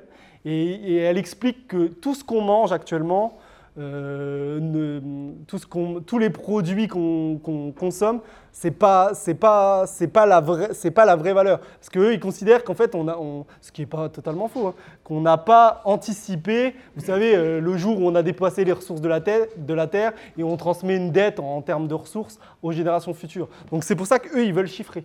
Et qu'en fait, là, actuellement, la valeur des choses qu'on consomme, elle est sous-évaluée. Voilà.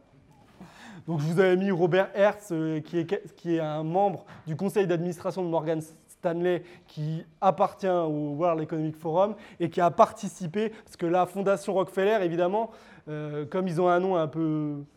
Voilà, qui sont un peu le souffre, ils créent des entités. Donc ils ont créé l'IEG, et l'IEG, c'est lui qui était chargé d'établir la valeur, qui est chargé d'établir la valeur financière je vous avais mis le processus de, je vous avais mis aussi le processus d'introduction en bourse de Sénac, mais je ne vais pas rester trop temps. Donc, euh, comme je l'ai expliqué, euh, l'objectif fondamental, et qui est pour moi le... On peut résumer le Grid Reset à ça, la grande réinitialisation, c'est la digitalisation du monde, la numérisation du monde. Et c'est une phrase de Klaus Schwab, c'est la fusion des identités biologiques, vous, avec les, les identités numériques. Alors ça tombe bien, il y a quelques jours, euh, je crois que le gouvernement français a, mis en place euh, une possibilité, bien sûr, euh, d'accéder aux services publics et à certains services privés d'identité numérique, justement. Mais ça a été, en réalité, c'est déjà plus profond que ça. Tout ce qui est système ANTS, vous savez, France Connect, c'est déjà le début d'une identité numérique. Donc là, bon, j'ai mis Georgieva parce que la directrice du Fonds monétaire international, parce qu'en fait, en tant que FMI, c'est elle qui va euh, chapeauter, on va dire, euh, la mise en place, vous savez, des CBDC, des monnaies numériques de banque centrale. Et puis je vous ai mis un autre versant qui est euh, un fou. Moi, personnellement, on peut dire que c'est un fou. C'est Yuval Noah Harari, qui est un écrivain israélien, homosexuel et israélien, un peu comme Gabriel Attal, il coche toutes les cases. et, c'est quelqu'un en fait qui a écrit des livres dont, Monsieur le Président fait la promotion. Alors je ne sais pas si je l'ai mis, je n'ai pas mis la photo, qui s'appelle Homo Deus. Vous savez, c'est-à-dire qu'en fait, euh, les hommes dieux, on va, on va remplacer Dieu. Et c'est fondamental, je ne vais pas rentrer trop dans le spirituel, mais c'est fondamental de comprendre que le code, le code la fonction de hachage, euh, le numéro, va remplacer le verbe. Ça, c'est leur but. Le but, voilà, on est un peu dans le spirituel, mais le but fondamental du World Economic Forum, c'est vous là, euh, votre nom, Régis, euh, eh ben, vous allez devenir un numéro. Et ce numéro, c'est Matrix hein, après. Hein, tout le monde a vu Matrix. Donc là, après, je vous ai mis la, je vous ai mis la petite, euh, la petite euh, cigogne avec les bébés avec QR code, parce que évidemment avec les manipulations génétiques, on pourra choisir le sexe de l'enfant, s'il est roux, s'il va devenir chauve, euh, l'éviter peut-être plus, on, pourra, on pourra tout faire. On pourra choisir la couleur, le sexe ou le non-sexe, parce qu'apparemment il y a peu. Voilà. Ça va, être quand même compliqué à mettre en place, mais c'est un programme qui peut être intéressant. Donc, je vais me concentrer, moi, sur euh, deux points fondamentaux. J'ai déjà esquissé avec l'identité numérique. C'est les monnaies numériques de banque centrale, CBDC. Donc déjà, pour le dire clairement, les monnaies numériques de banque centrale, ce ne sont pas des monnaies. Ils vous disent que ce sont des monnaies, ça, c'est, ça a le goût, voilà, ça a le goût du chocolat, mais c'est pas du chocolat. Euh, ça ressemble à du chocolat, mais pardon, c'est pas du chocolat. Mais en fait, la monnaie numérique de banque centrale, c'est un code. C'est un code qui permet un contrôle absolu sur les populations. Et le vrai terme qui devrait être utilisé, c'est les monnaies numériques programmables. C'est-à-dire, en fait, ce sera. Euh, donc, euh, euh, c'est la banque des règlements internationaux qui est située à Bâle, qui chapeaute la mise en place et la coordination avec les différentes banques centrales, Réserve fédérale, Banque centrale européenne. Mais le Covid avec, euh, je ne sais pas si vous vous souvenez, en 2020, le Bitcoin, il a explosé. Le cours du Bitcoin a explosé. Alors moi, c'est ma thèse, mais ils prennent toujours, souvent, le prétexte du Bitcoin pour dire qu'il faut avancer, parce que vous voyez, ça marche bien le Bitcoin. La crypto-monnaie, c'est l'avenir. Donc il faut que nous, on mette en place ça pour que les citoyens aient euh, des modes de paiement plus intuitifs.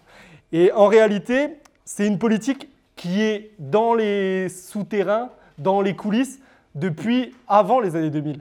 C'est-à-dire quand euh, le développement de l'informatique, on s'est dit que ce serait intéressant de mettre en place les monnaies numériques de banque centrale, puisque ça donne un pouvoir total des États sur les individus. Mais moi, euh, voilà, je suis, suis pas Charles Gave, je ne vais pas vous dire que c'est de la faute des fonctionnaires. Je vais vous dire que c'est plutôt, de, c'est, comme c'est un partenariat public-privé, c'est en réalité le pouvoir des grandes firmes transnationales qui tiennent les États sur les, sur les individus. Euh, il y a deux pays qui sont très en avance sur les monnaies numériques de banque centrale. Un qui ne va pas vous étonner du tout, c'est la Chine, euh, via son yuan numérique qui a été mis en place dès 2014. Et pour vous donner une idée de à quoi ça sert une monnaie numérique de banque centrale, euh, la Chine, par exemple, elle a constaté que les enfants, les, les, élèves, jouaient trop aux jeux vidéo. Voilà, jouaient trop aux jeux vidéo. Donc après, il n'y a qu'une partie de la population chinoise pour l'instant qui a adopté le yuan numérique, c'est 10%, ça fait à peu près 140 millions pour que vous ayez une, une idée. Mais sur certaines populations, parce qu'il y a des provinces, tout ça, donc les écoliers, vous savez, il y a l'idée l'identifiant numérique. Pour jouer à la console de jeu, donc l'Internet, vous savez que tout est verrouillé en Chine. Hein, vous ne faites pas ce que vous voulez, vous allez sur les sites que le gouvernement a validés.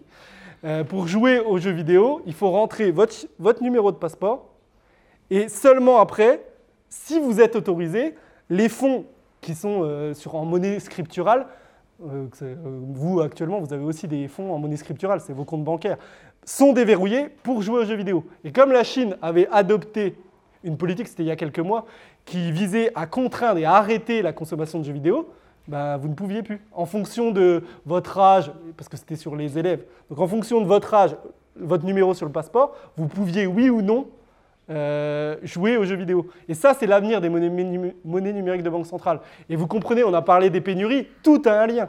Tout a un lien.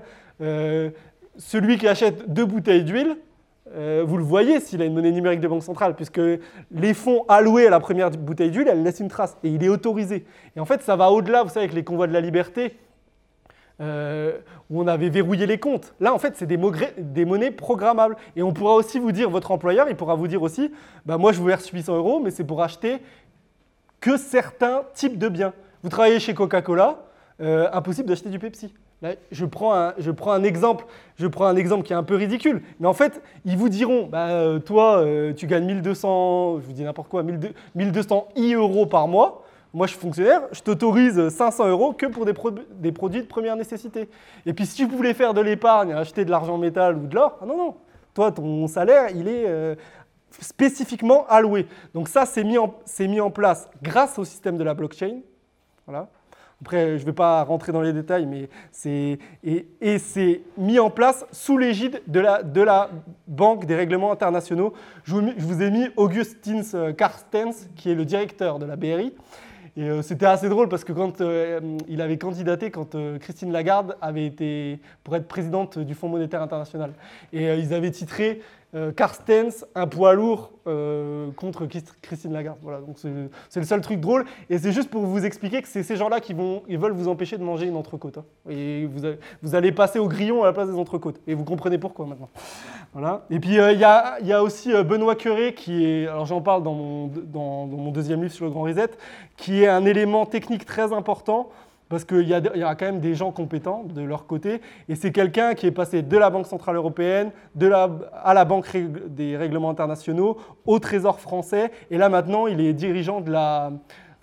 C'est la France, donc il y a une haute instance de la concurrence. Et là, depuis euh, quelques mois, il est à la haute instance de la concurrence.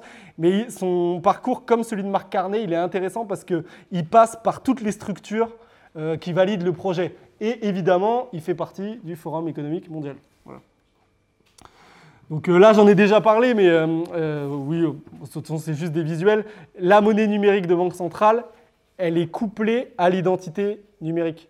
C'est-à-dire, ça va de pair en fait. La monnaie numérique de banque centrale, c'est le code. Le code, il, dire,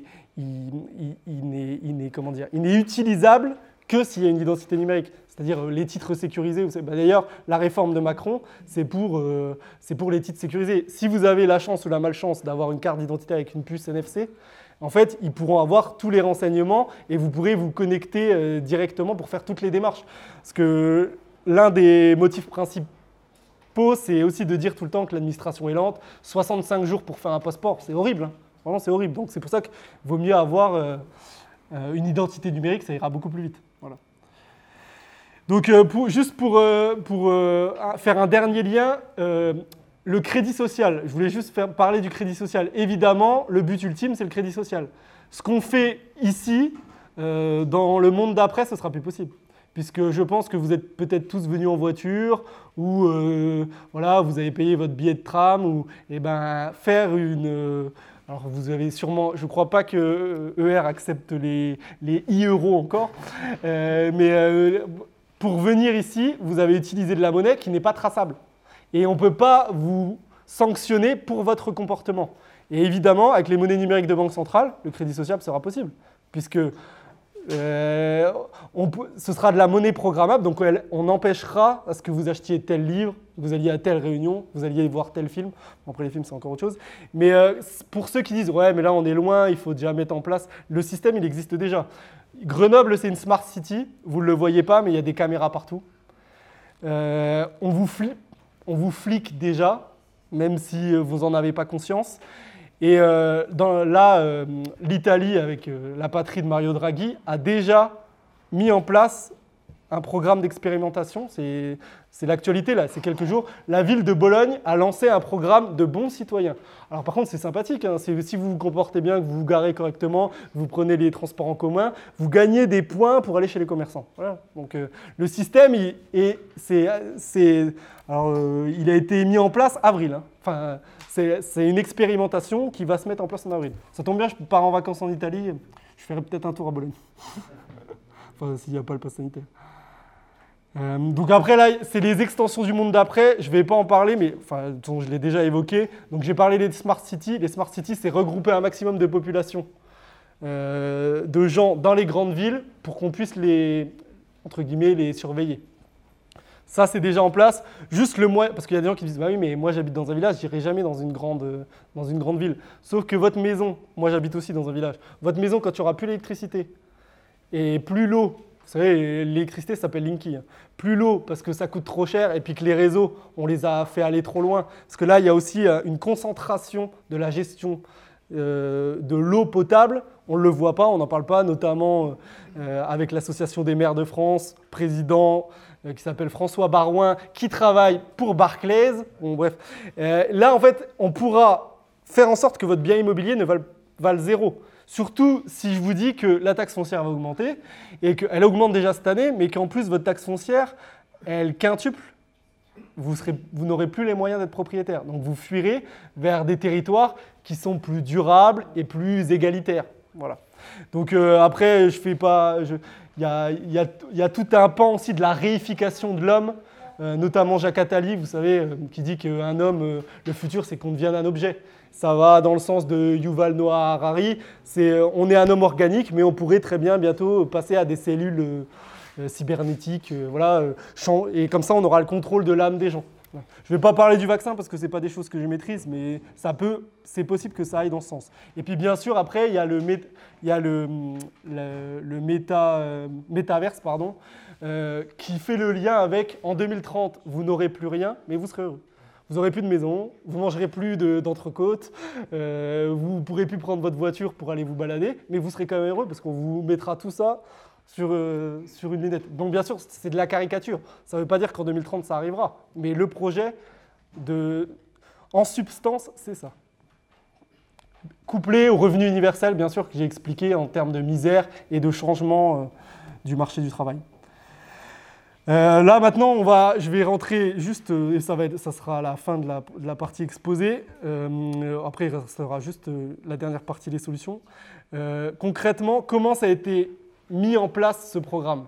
Comment le World Economic Forum, qui, comme vous l'avez vu, est presque un gouvernement mondial, bon, il n'est pas encore basé à Jérusalem, comme le disait Jacques Attali, mais c'est un gouvernement mondial. Nos dirigeants ont appliqué tous, les grands dirigeants, tous les mêmes consignes. Et d'ailleurs, en Afrique, juste pour faire un petit aparté, ceux qui n'ont pas appliqué les consignes, notamment sur le vaccin, n'ont pas eu une durée de vie très longue. Je ne citerai pas d'exemple, mais on peut trouver.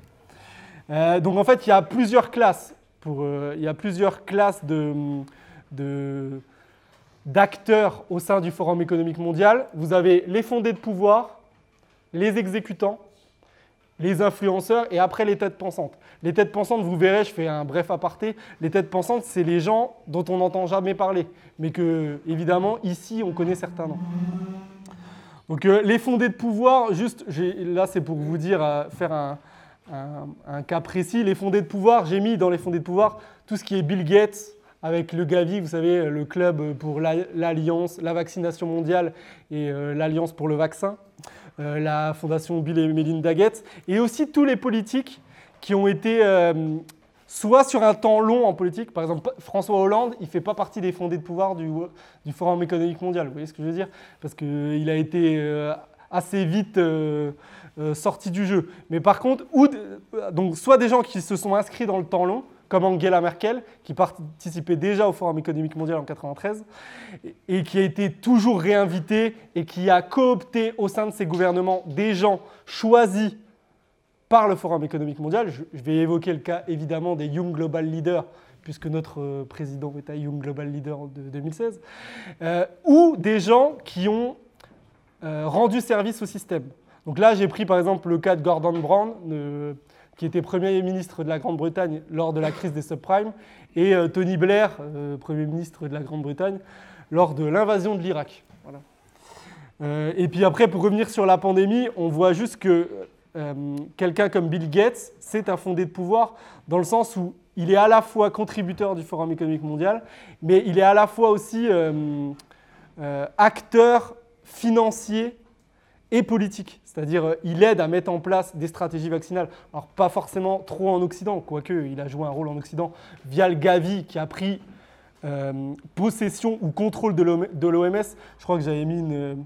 une, une- c'est celle qui dénonce ça, c'est Astrid. Alors, excusez-moi pour le nom, mais c'est Astrid Struckelberger qui a travaillé pour l'OMS euh, jusqu'en 2016 et qui explique la prise de contrôle du Gavi par l'OMS.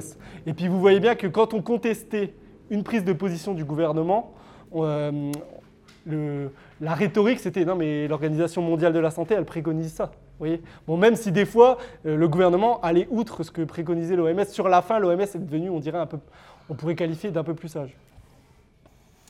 Euh, donc oui, pour le Gavi, on retrouve José Emmanuel Barroso, ancien président de la Commission de l'Union européenne, qui a travaillé notamment pour Goldman Sachs et qui est un, des, ponte du World Economic Forum. Après, j'ai mis aussi une photo de Stéphane Bancel, qui est le dirigeant du laboratoire Moderna.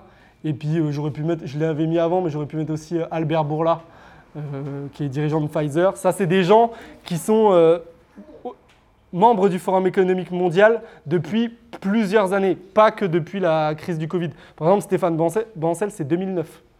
Et alors là, je l'explique, euh, il, euh, il, avait donné une conférence au JP Morgan euh, Healthcare Conference, donc les banques s'occupent de notre santé, ça fait, ça fait vraiment plaisir, où il expliquait que c'était important de soutenir en gros les vaccins ARNM parce que c'était l'avenir, et il a eu raison, parce qu'un an après, les vaccins RNM étaient dans, dans l'actualité. Voilà. Alors, la partie, on va dire, la plus intéressante, qui est assez criante, on, pourrait, le qualifier ainsi, c'est que les dirigeants mondiaux, euh, à cet instant précis, sont presque, les dirigeants mondiaux occidentaux, sont presque tous des Young Global Leaders. Euh, donc là, j'en ai cité. Alors là, Angela Merkel, c'est presque. Alors Angela Merkel, elle est partie en retraite. Elle a été remplacée par Olaf Scholz, qui n'est pas un Young Global Leader, ça c'est vrai. Mais quand vous prenez les membres du gouvernement, alors là, j'en ai. Pour ceux qui connaissent euh, la vie politique allemande, euh, vous, avez le choix. Hein. donc Jens Spahn, Young Global Leader 2012, Philippe Rossler, Jennifer Morgan, Sam Ozdemir. Vous avez tout un panel de gens qui ont été choisis en amont par le Forum économique mondial. Bon, en France, on a Emmanuel Macron, on peut citer aussi Gabriel Attal. Et une chose aussi, pour moi, plus surprenante, Marlène Schiappa, euh, qui, voilà, où ils ont fait le choix de choisir Marlène Schiappa. Comme quoi, il y a de l'espoir, on a de l'espoir dans la lutte, parce que voilà. Euh, et euh, sinon, au niveau européen, donc que je ne me trompe pas dans le nom, on a le Premier ministre grec, Mitsotakis, qui a été bien coopté euh, par le World Economic Forum, et Alexandre De Croo, euh, le Premier ministre belge. Alors après, il y en a plein. Hein. Là, vous voyez, je vous mets euh, Trudeau dans le gouvernement. Bon, Justin Trudeau, c'est c'est presque une synthèse du World Economic Forum. Lui, il a été invité tous les ans, même avant qu'il soit Premier ministre. Et les membres de son gouvernement, alors je vous ai mis Mélanie Joly, Karina Gould, et la plus importante, c'est la ministre des Finances, Christia Freeland, vous savez, qui a participé au gel des comptes euh, pour les camionneurs du convoi de la liberté. Donc eux, ils ont anticipé l'adoption des monnaies numériques de banque centrale. Ils ont dit, euh, les gens qui participent, on regarde la plaque d'immatriculation, on vous retrouve, euh, on vous trouve vos comptes bancaires et on les ferme. Donc voilà, eux, ils ont de l'avance au Canada. Il y a certains pays où ils ont de l'avance. Le Canada, l'Italie et puis l'Australie et la Nouvelle-Zélande. là, après, je vous avais mis oui, un nom pour l'administration Biden avec Rebecca Weintraub. Et puis, euh, alors je vous ai pas mis, oui, sur l'Australie sur et la Nouvelle-Zélande, je pense que tous ceux qui ont suivi l'actualité euh, covidienne ont vu que la Nouvelle-Zélande et l'Australie étaient des pays particulièrement hystériques en termes de vaccination et en termes de, bah, de mesures liberticides euh, de se déplacer. En Australie, qui est un pays immense, vous n'aviez pas, pas le droit de vous déplacer à un kilomètre de chez vous pendant une durée très très longue. Ils ont fait ça avec les Français.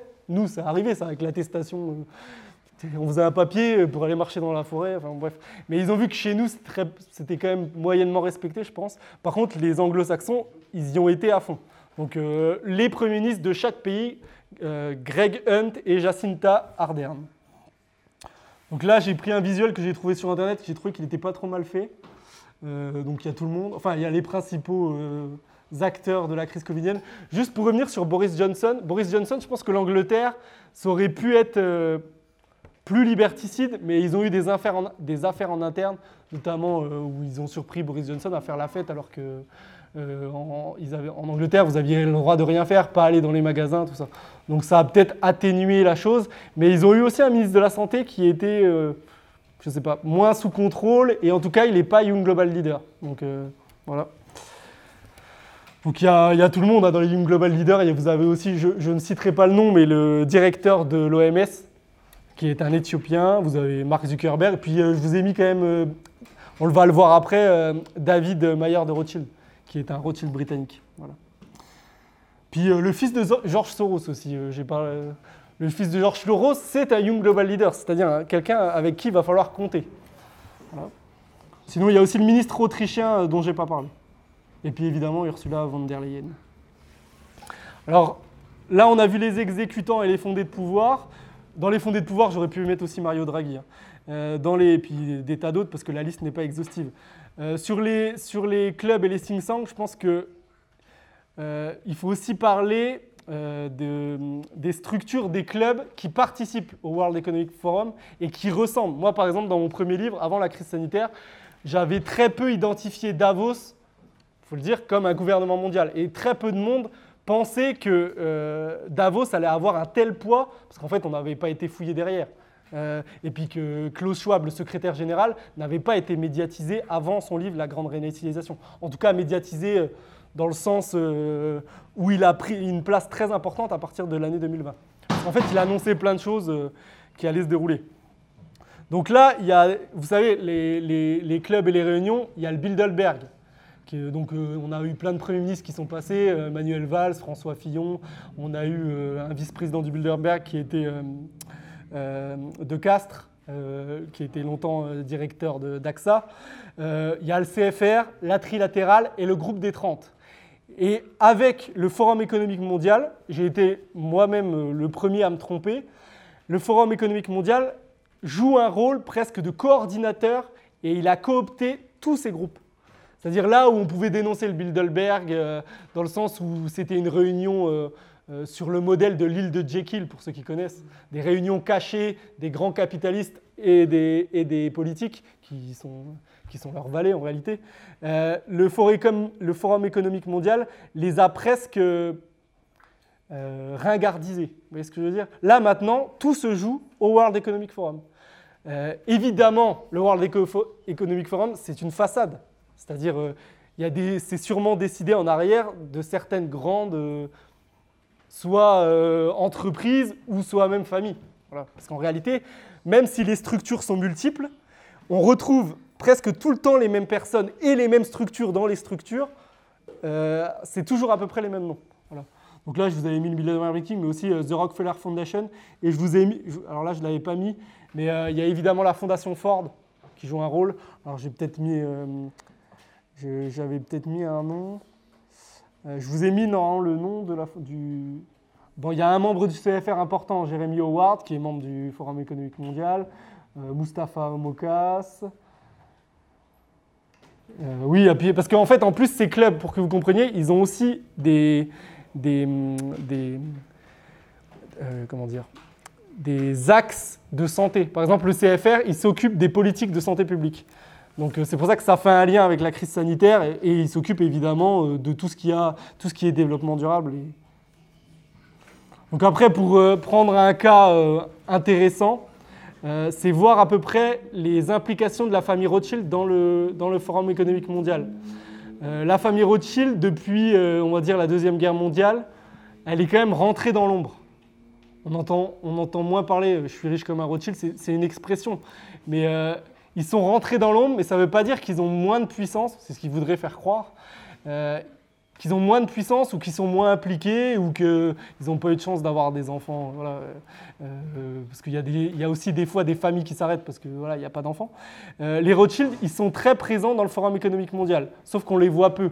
on peut les identifier, allez, là je vous en ai mis deux, mais les recherches tout ce que j'ai fait, ce n'est pas exhaustif. On peut les identifier notamment par le groupe Edmond Rothschild, qui est euh, la branche française découpée qui a été en Suisse et qui était, euh, qui était incarnée par Benjamin de Rothschild, qui était un Rothschild qui faisait du bateau, pour faire simple, et qui est décédé en 2021. Euh, qui a une femme, une grande blonde qui s'appelle Ariane de Rothschild. Le, le groupe Edmond Rothschild participe de manière quasi annuelle aux, réunions, euh, aux réunions du Forum économique mondial. Et évidemment, les Rothschild ne sont pas tous des banquiers maintenant.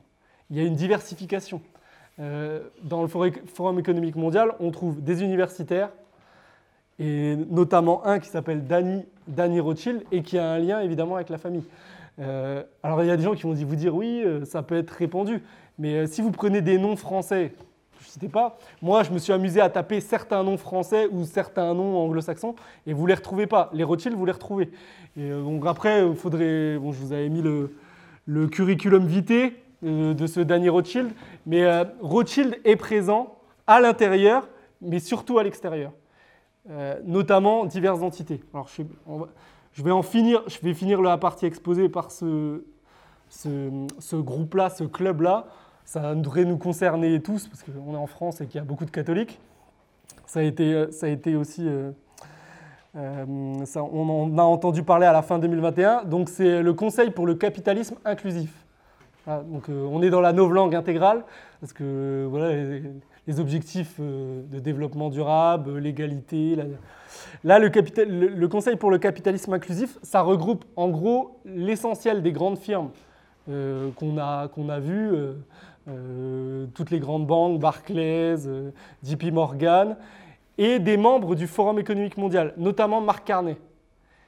Et c'est piloté par Lynn Forrester Rothschild, qui est une Rothschild, euh, comment dire, euh, qui est épouse de Evelyn de Rothschild.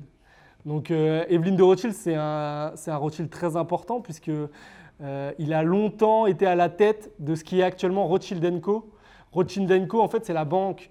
Donc c'est la banque qui est avenue de Messine à Paris, et c'est la banque France, c'est la banque, la branche pardon, française qui a fusionné avec la branche anglaise. Historiquement, vous savez, euh, Maillard Amschel, il avait fait euh, cinq euh, dynasties et qui était en Autriche, à Naples en Italie, en Angleterre et, en France et évidemment en Allemagne à Francfort. et, il y a peu de temps, il y a une, décennie, je dirais, la branche française a absorbé la branche anglaise. Et maintenant, celui qui gère tout, qui gère même la banque historique qui a, qui, qui, euh, comment dire, qui a symbolisé, vous savez, le coup de Waterloo avec euh, Nathan euh, Mayer-Rothschild, qui est la NM Rothschild Bank, qui a été longtemps dirigée par Evelyn de Rothschild, qui est bizarrement le propriétaire de The Economist. Je vous le dis, c'est lui, hein, enfin, c'est la famille Rothschild, mais plus précisément lui. Maintenant, elle a fusionné et le gérant de la banque Rothschild, c'est le, Rothschild français, c'est David de Rothschild, qui est euh, donc dont Macron sert de hedge. Je renvoie à la, très bonne revue euh, Fait et Documents. Voilà. Donc tout se tient en vérité. Euh, les structures financières et les groupes appliquent toutes le même programme, même s'il y a certains noms qui ne sont pas dans certains clubs, qui n'ont pas d'intérêt d'ailleurs, sûrement. Parce que la partie Rothschild, Co, c'est en fait la partie opérationnelle. C'est la partie fusion-acquisition. Euh, Alstom, tout le monde a entendu parler de l'affaire Alstom, euh, de la désindustrialisation de la France et de la liquidation de la France. Et c'est aussi la partie euh, gestion de la dette, restructuration des dettes. La dette, c'est aussi le cœur nucléaire du système. les États ne sont pas endettés, on a forcément moins de prise sur eux. Donc, euh, et donc ce club, ce club donc, a, été fondé euh, avec le pape, le pape François, l'anti-pape François, pour certains, pour certains, je dis bien. Euh, et donc il vise à vanter les objectifs, les mêmes objectifs du World Economic Forum, donc sur la création de valeur à long terme pour toutes les parties prenantes, entreprises, investisseurs, employés, clients, gouvernements et communautés. Euh, bon, je sais que la religion doit s'occuper de toutes les parties de la vie, mais là, moi, je trouve que c'est un peu éloigné des missions du Vatican. Et euh, les membres du Conseil prennent les engagements concrets alignés sur les piliers du Conseil international des affaires du Forum économique mondial pour la création de valeurs durables. Les peuples la planète, les principes de gouvernance et la prospérité et qui font progresser les objectifs de développement durable des Nations Unies. Donc là, si vous allez, ça c'est sur le site du, Conseil pour le capitalisme inclusif. Donc concrètement, ce, groupe est rattaché au Forum économique mondial. Et euh, Lynn Forrester Rothschild, alors là je me suis fait un petit plaisir, elle est liée à tous les clans politiques qui comptent dans le monde occidental. Donc là, je vous ai mis une photo avec les Clinton. Euh, donc là, vous avez Lynn, euh, Miss, Lynn avec euh, Mr. Evelyn de Rothschild qui est avec, avec Clinton. Et Lynn Forrester Rothschild, pour vous donner un petit aperçu, je ne vais pas rentrer dans les détails, elle est aussi dans les carnets noirs d'Epstein. On va dire dans les réseaux totalement obscurs. Epstein, qui était un trader de beer stearns, qui était multimillionnaire, voire milliardaire. Alors, alors que euh, Epstein, il ne vient, on ne sait pas d'où il vient. Bon, il est, il est embauché par Birstein, ok. Euh, d'ailleurs, Birstein qui a eu des problèmes euh, lors de la crise financière de 2008. Et bon, il faisait beaucoup la fête a priori, il faisait beaucoup de voyages en avion. Lui, par contre, ça n'était pas limité les voyages en avion. Et tous les membres importants du capitalisme financier étaient dans les carnets d'Epstein.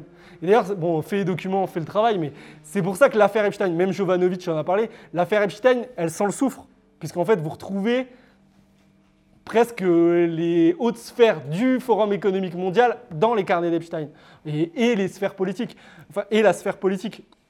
Euh, je ne vais pas parler de la fondation Clinton, mais, mais il y a toutes ces structures-là et ces personnalités-là qui sont liées au, à l'hyperclasse mondialisée, et notamment, il faut le citer, au, groupe, au méga groupe, pour ceux qui connaissent, donc, qui est un groupe obscur, mais ça, je vous renvoie euh, à la lecture de faits et documents, parce que c'est lié quand même à la structure du gouvernement mondial.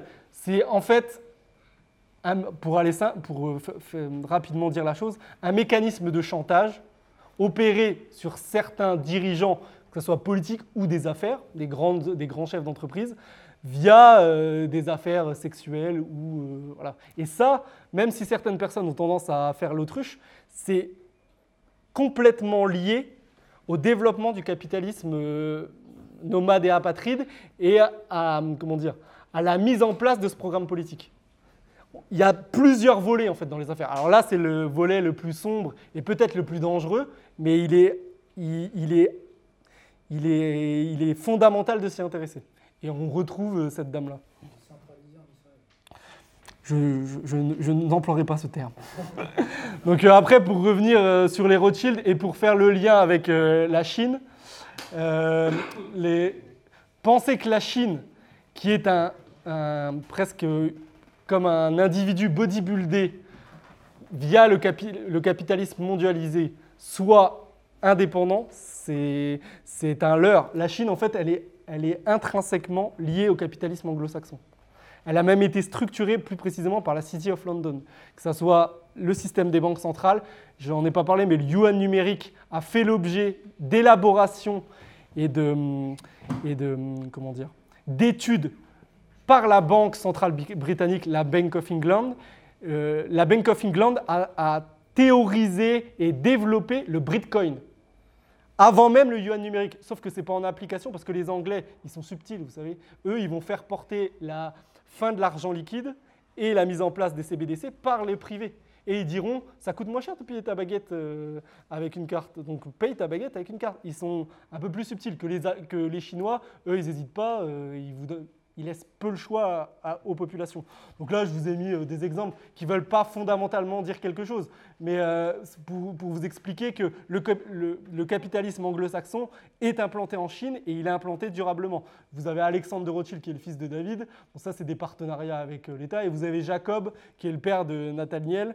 Et je vous ai juste parlé d'Henry Kissinger, parce que ce qui se passe avec le développement durable et la révolution écologique, c'est déjà passé en 1973, je l'explique dans mon premier livre, c'est déjà passé en 1973 avec l'élaboration euh, du pétrodollar et vous savez, euh, la, guerre, euh, la, guerre du Kippour, où en fait, au bénéfice d'Israël, c'est les monarchies du Moyen-Orient qui ont développé une guerre, c'était le Poutine de l'époque, et ça a permis d'augmenter le prix de l'essence pour rentabiliser les coûts de l'industrie pétrolière et de l'énergie, des énergies fossiles, qui étaient dans les mains des mêmes que ceux qui veulent vous vendre l'agenda vert.